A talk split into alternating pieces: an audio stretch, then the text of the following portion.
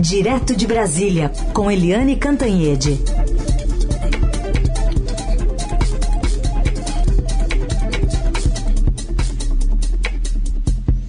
Oi, Eliane, bom dia. Bom dia, Raíssa Carolina, ouvintes. Eliane, bom dia. Vamos começar então falando sobre uma surpresa de ontem, né? Numa transmissão de posse ali que não teve a participação da imprensa, foi um evento fechado. A gente teve a troca do diretor-geral da Polícia Federal. Um delegado que teve uma atuação muito mais política, né, recentemente, do que técnica. É, uh, curioso, né? Porque a gente tinha falado aqui na Rádio Eldorado que o, essas posses, essa novidade do governo é fazer posse sigilosa, né? A gente nunca viu posse a portas fechadas e nem telão, nem nada, sem acesso aos discursos, sem acesso aos compromissos dos novos empossados, e foram seis. Então, além de ter aquelas posses isoladas sigilosas, ontem foi uma super posse de seis novos é, seis novos ministros, né, em cargos novos pelo menos, e, e ninguém viu tudo lá a portas fechadas. Mas vamos lá o que interessa, porque o mais importante foi essa surpresa, Carolina, Heisen, ouvintes, do novo diretor-geral da Polícia Federal. Ninguém estava esperando isso né? Ninguém estava falando, não estava no radar. O presidente acaba de demitir o ministro da Defesa, os três comandantes militares e agora demite também o diretor-geral de uma uh, de um, uma instituição armada que são as forças uh, que são que é a Polícia Federal, né? Sai o o diretor Rolando Souza, que foi muito, muito discreto, ninguém ouvia nem falar no nome dele, né? A gente nem sabe direito o que, que ele andou fazendo por lá. Era muito low profile. E entra o Paulo Maiorino. Eu andei conversando ontem à noite com delegados que eu conheço há bastante tempo e eles, é, eles falam, primeiro, que é um bom cara é um bom cara, é querido na corporação, tudo bem. Só que ele foi operacional, ou seja, ele participou de operações, estava dentro da corporação há muitos anos. Porque, na verdade, toda a carreira dele é feita fora da Polícia Federal. É um homem que já passou pelo, pelo Supremo Tribunal Federal, trabalhando ali na segurança do Supremo Tribunal Federal com o Dias Toffoli, quando o Dias Toffoli era o presidente. Também trabalhou no Conselho Nacional de Justiça com Humberto Martins, quando Humberto Martins era presidente do Superior Tribunal de Justiça. Ele foi é, secretário do governo de São Paulo na época do Alckmin. Ele foi, trabalhou aqui no Distrito Federal, trabalhou no Rio na época do governo Witzel e trabalhou também é, no Congresso. Olha só, no Congresso, aliás, tudo isso começa quando a carreira dele vai para o Congresso, quando ele é, começa a trabalhar no Congresso, começa a conhecer os políticos. O primo dele é uma pessoa chave nisso tudo, porque é do PRB, o Partido da Igreja Universal. E, uh, enfim, e ele tem toda essa essa carreira aí, essa longa carreira misturada com políticos, inclusive foi também é, do Ministério da Justiça nos governos Dilma e é, Lula. Portanto, ele trabalhou no governo do, dos tucanos, no governo dos petistas, no governo do Witzel, enfim, ele é muito bem relacionado politicamente, mas, mas ele não tem, vamos dizer, uma folha de serviços prestados dentro da corporação. Todo diretor-geral da Polícia Federal que eu conheci, todos eles, todos, eram muito voltados para a corporação. Eram homens operacionais, homens de inteligência, homens que, por exemplo, já tinham passado também pelo departamento de pessoal, ali que conheciam as questões internas da corporação. Não é o caso da, do Maiorino. E aí fica todo mundo pensando, ué, como é que ele foi parar lá? Ele não é aquele bolsonarista raiz, não é amigão do presidente, dos filhos do presidente, e ele nem sequer é assim da turma, digamos, do novo ministro da Justiça, o Anderson Torres. Por isso, há ainda dúvidas sobre por que ele foi para lá. Mas o fato é que o presidente mexeu com todas as Forças Armadas, né? O presidente tem muito foco nas polícias, o presidente está sendo investigado no Supremo Tribunal Federal pela acusação do uh, ex-ministro da Justiça, Sérgio Moro, de que ele queria botar a mão pesada, de ter ingerência política na Polícia Federal. Logo, a gente tem que ficar com uma lupa sobre quais são os planos do presidente, por que, que ele colocou o Maiorino lá, ou qual é a missão do Maiorino na Polícia Federal.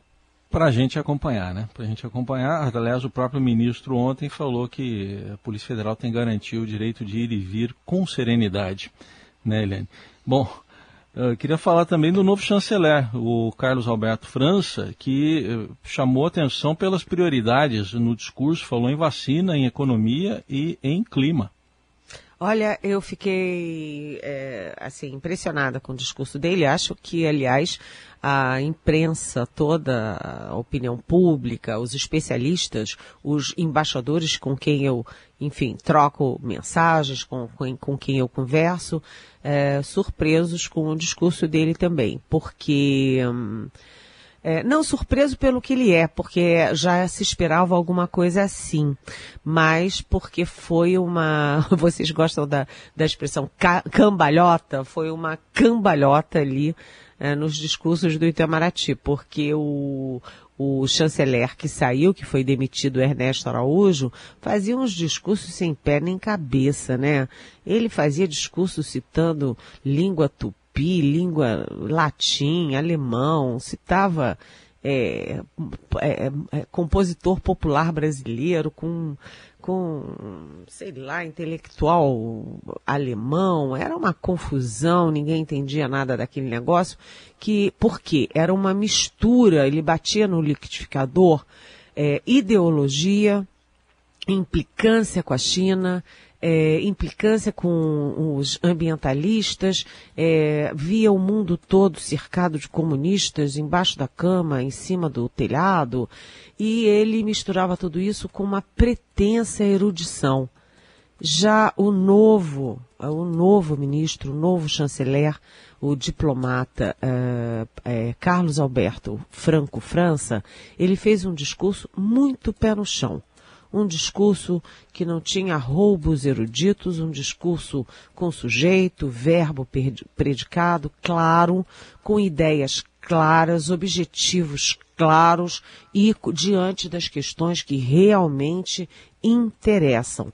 É, Heisen resumiu bem. Ele falou do clima, ele falou da, da boa relação é, internacional, das relações é, com os nossos parceiros, com os interesses nacionais e, evidentemente, falou muito é, vários parágrafos sobre vacina, sobre como negociar essas vacinas.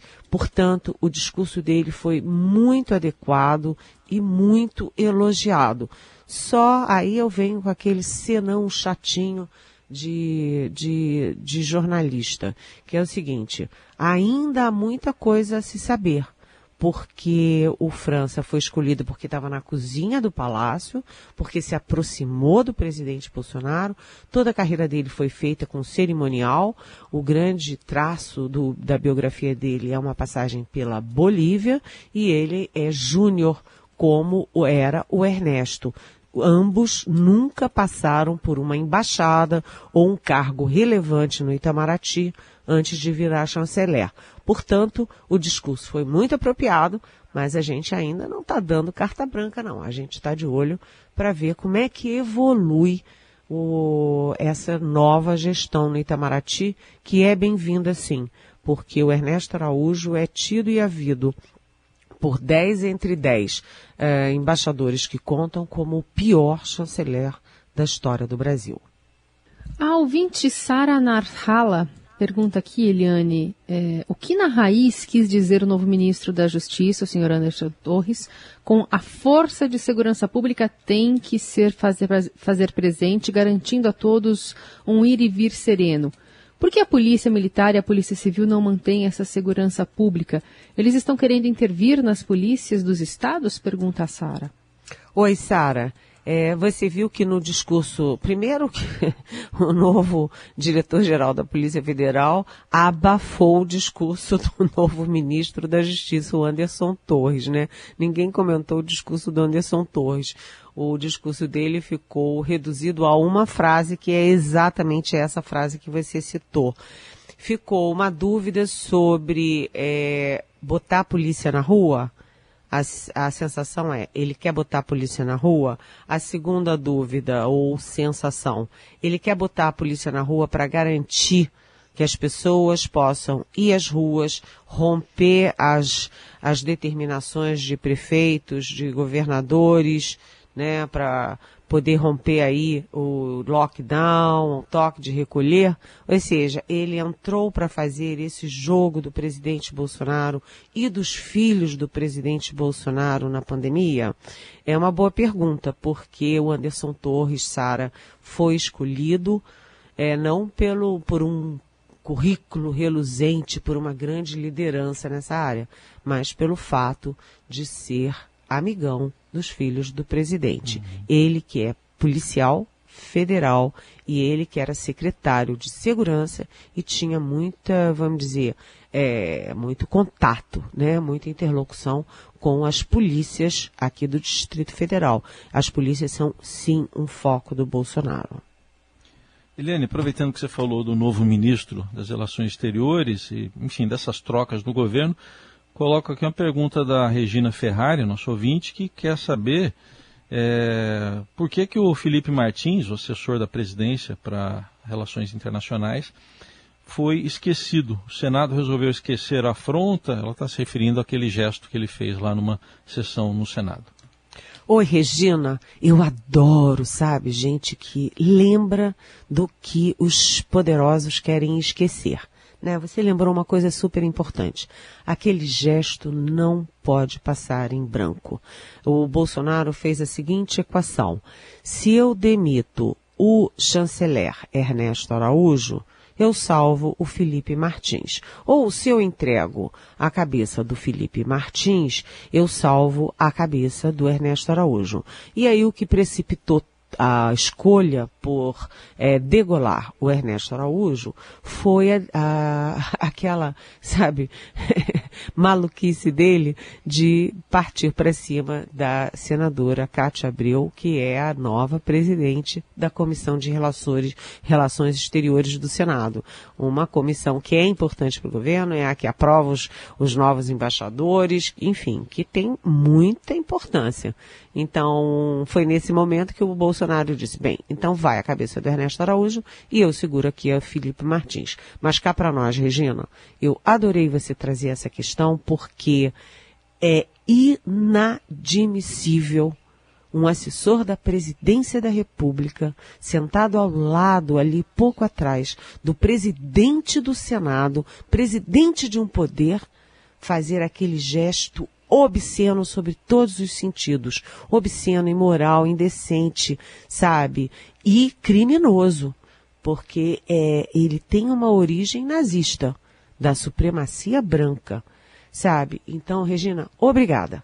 E você me, me fez uma pauta. Eu vou cobrar e vou ficar em cima disso. Participação de Eliane Cantanhede, direto de Brasília comentando os principais assuntos do dia e um deles que a gente tem que destacar de novo, uma terrível marca que o Brasil atingiu e superou até mais de 4 mil mortos em 24 horas, 4.211 e os especialistas apontam uma tendência de alta, né, Eliane? Olha, é, gente, é tão triste, né, a gente falar disso, é, é tão triste e tão, sabe, desolador, né? Há 32 dias consecutivos, 32 dias consecutivos, o Brasil registra mais de 60 mil novos eh, diagnósticos diários eh, por Covid. Né? É o maior patamar da pandemia. Continua crescendo. Se continua crescendo o número de é, infectados, evidentemente cresce o número de mortos. Então, 4.211 em 24 horas. Isso aí a gente tem que dar um desconto porque é, inclui os números represados durante o feriado. No, no feriado, como tem menos gente trabalhando para fazer o monitoramento, para fazer os registros, cai o número de mortos. Depois, quando isso vai, é, vai sendo colocado no sistema, explode o número de mortos. Mas mesmo assim, a expectativa é de que o Brasil fique acima de 4 mil e pode sim passar dos 5 mil em 24 horas. Lembrando que já são 337.364 mil é, mortos, o que significa que poderemos chegar ainda hoje à noite à marca dos 340 mil mortos de Covid no Brasil. Mas o presidente Bolsonaro continua em outra órbita, né? É, o presidente Bolsonaro, ele ontem é, ironizou, fez gracinha com a história de se chamado de genocida. Aliás, é, os rapazes, os críticos, é, quem chamou o Bolsonaro, e, inclusive chargistas, jornalista que chamou o Bolsonaro de genocida na pandemia, eles estão enfrentando processos é, por, na, com base na Lei de Segurança Nacional, que é um instituto da ditadura militar, o pior instituto jurídico da ditadura militar. E, inclusive, um rapaz aqui do DF, é, tá, ele pediu para para ir para domiciliar e a justiça não concedeu, ele continua preso. Mas, é, de qualquer jeito, o Bolsonaro ele continua aí nessa, é, nessa toada de criticar as medidas restritivas que são tomadas pelos governadores desesperados e ontem teve essa, esse discurso aí de posse do Anderson Torres no Ministério da Justiça, que como a Carolina bem lembrou, fala nessa história, né? A Sara também, nosso ouvinte, lembrou que fala nessa história, né? Garantir o ir e vir sereno o que, que significa ir e vir sereno no meio de uma pandemia que está matando todo mundo. É, vamos ver quais são os planos. O presidente continua insistindo nisso, ao contrário do próprio ministro da Saúde, o médico Marcelo Queiroga. Eliane, queria puxar aqui o assunto é, de vacina, né? Porque a gente teve uma movimentação do presidente Bolsonaro ontem em relação à Sputnik V. Aliás, a gente vai ouvir até um trechinho da fala dele, que se manifestou após conversar com o presidente Vladimir Putin e publicando um vídeo na rede social. Vamos ver um trechinho. Um dos assuntos mais importantes que nós tratamos aqui é a possibilidade que, de nós virmos a receber a vacina Sputnik daquele país. Logicamente, dependemos ainda de resolver alguns entraves aqui no Brasil e estamos ultimando é, contatos com as demais autoridades, entre eles a Anvisa, de como nós podemos efetivamente importar essa vacina. Esperamos, inclusive, caso aprovada a vacina Sputnik, nós viemos a produzi-la no Brasil. E me parece interessante colocar aqui um contraponto que, enquanto o presidente busca uma vacina da Rússia, que ainda não foi aprovada pela Anvisa, está parado o processo por ali, pesquisadores do Instituto Butantan estão preocupados com a falta de insumos para a produção da Coronavac, que estão vindos é, da, da China especialmente, dizendo que esse mês pode ter é, um, uma redução importante do número de doses que vão ser distribuídas para o Brasil, porque pode ser que falte esse IFA, né, esse insumo, porque a China está dando um gás na vacinação por lá. É, é, exatamente. O presidente Bolsonaro não vai mexer uma palha para ajudar a Coronavac, que é o que está salvando a lavoura aqui. Quem salva a lavoura no Brasil, é importante frisar isso, é a Coronavac. O presidente dizia que ela, a Coronavac matava e mutilava, que a Coronavac era a vacina chinesa do Dória, não tomo e pronto. E, na verdade, ele devia estar tá, é, acendendo velas uh, aos santos por a gente ter a Coronavac. que é uma vacina é, muito segura, principalmente para o caso de é, internação grave e mortalidade. Nesse caso, ela é muito segura e ela não tem efeito colateral registrado em lugar nenhum do mundo até agora. Mas o presidente, enfim, todo o foco que a gente está vendo agora é pela Sputnik. A gente tem, ontem teve reunião dos governadores com a Anvisa, é, todos querendo importar a Sputnik. Você tem o presidente Bolsonaro brigando aí para o presidente Putin é, da Rússia, que é aquele que quer se eternizar no poder, ele quer o direito de ficar 37 anos mandando no poder, ele quer ser um novo Stalin sem os instrumentos de tortura e de matança que o Stalin tinha, porque os tempos são outros. Mas enfim, isso é outro problema. O problema é que para nós brasileiros o que interessa é vacinação, vacinação, vacinação. E a coisa tá feia, porque Carolina lembra, a gente pode ter dificuldades com, com os insumos que vêm da China para o Butantan, para a Coronavac a Fiocruz vem falhando aí nas suas promessas, suas previsões de entrega de vacina. Falhou é, em fevereiro, em março e vai falhar em abril, também com dificuldades de importação. É, o governo federal falhou, falhou é, eu ia usar a palavra criminosamente, mas vamos mudar, vamos botar. Falhou, é, lamentavelmente, nas negociações da vacina, não foi estratégico, não viu, não cuidou, não cuidou dos interesses e agora a gente está nesse aperto de correr para lá, para cá e ficar desesperadamente correndo atrás de vacina. É óbvio que a Rússia tem interesse em vacinar primeiro os, os, nacionais dela, a China tem interesse de vacinar primeiro os nacionais dela e, e todos eles estão mais interessados nas suas alianças estratégicas. Os Estados Unidos, por exemplo, já distribuiu parte do seu excedente de vacinas para Canadá e México, que são os vizinhos. Por que para o Brasil, né? É, então a gente tem que insistir nisso. Agora, uma outra frente em vacinas, se vocês me permitem, Raíssa e Carolina, é a questão da liberdade, da liberalização dos, da, da iniciativa privada para adquirir, adquirir doses é, por fora. Então, a Câmara aprovou ontem a possibilidade das empresas comprarem vacinas e agora isso depende do Senado. E hoje à noite o presidente Bolsonaro deve jantar com 25 empresários, grandes empresários em São Paulo. E o grande assunto vai ser vacina, além de discutir reforma e além de discutir os erros do governo. Por quê? Por que, que o Bolsonaro está uh, fazendo esse jantar? Porque ele está vendo que ele está perdendo rapidamente apoio e sustentação no meio empresarial. E quando o meio empresarial deixa de apoiar os presidentes, isso tem um reflexo praticamente imediato no Congresso Nacional, vide Dilma Rousseff. Os empresários deixaram de apoiar Dilma, automaticamente os partidos, os líderes, os parlamentares também deixaram. É, vamos, vou citar só alguns nomes que estarão presentes. André Esteves, BTG Pactual, é, Cândido Pinheiro, da Rap Vida, o Luiz Carlos Trabuco, do Bradesco, o Carlos Saraiva da Bibi, o Davi Safra é, do Banco Safra. E, inclusive, empresários do ramo da comunicação da nossa área. Vamos ver o que, que sai disso e se o presidente vai levar um discurso por escrito, em que ele fala, é, ele é um, ou se ele vai falar de improviso, porque nesse caso ele é outro, esse outro que a gente bem conhece.